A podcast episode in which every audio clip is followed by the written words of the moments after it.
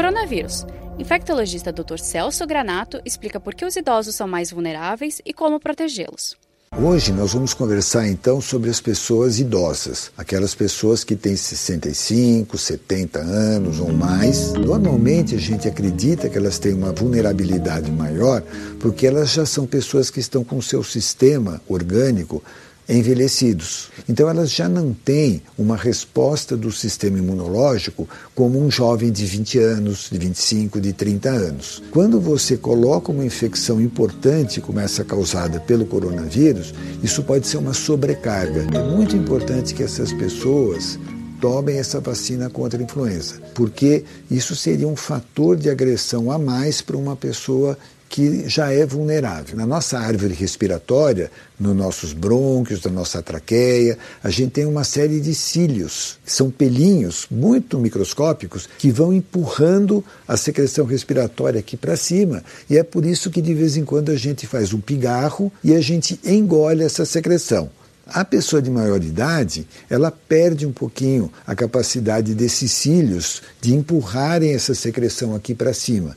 E elas podem se atrapalhar também, e ao invés de ele engolir, ele pode passar essa secreção para a traqueia. Dentro do seu domicílio também, desde que isso seja possível, procurar deixar as pessoas de maior idade com um pouco de afastamento das demais pessoas. A gente não quer deixar as pessoas também sozinhas, largadas no seu domicílio, não se trata disso. Mas quem for interagir com essas pessoas, que tome bastante cuidado, que procure lavar as mãos antes de entrar em contato com essas pessoas. Não há necessidade dessas pessoas que não tiverem doentes usar máscara. Isso não há necessidade, a menos que elas estejam doentes. A gente sabe que às vezes a pessoa está debilitada, nem sempre a pessoa está com o seu aspecto cognitivo normal, está percebendo tudo o que está acontecendo e talvez a pessoa tenha um certo descuido com a sua higiene. Né? Isso não é raro para pessoas que trabalham com pessoas de terceira idade. Então, o ideal seria que as, as pessoas que têm condição de fazer isso, as pessoas de maior idade, procurem também sempre lavar as mãos.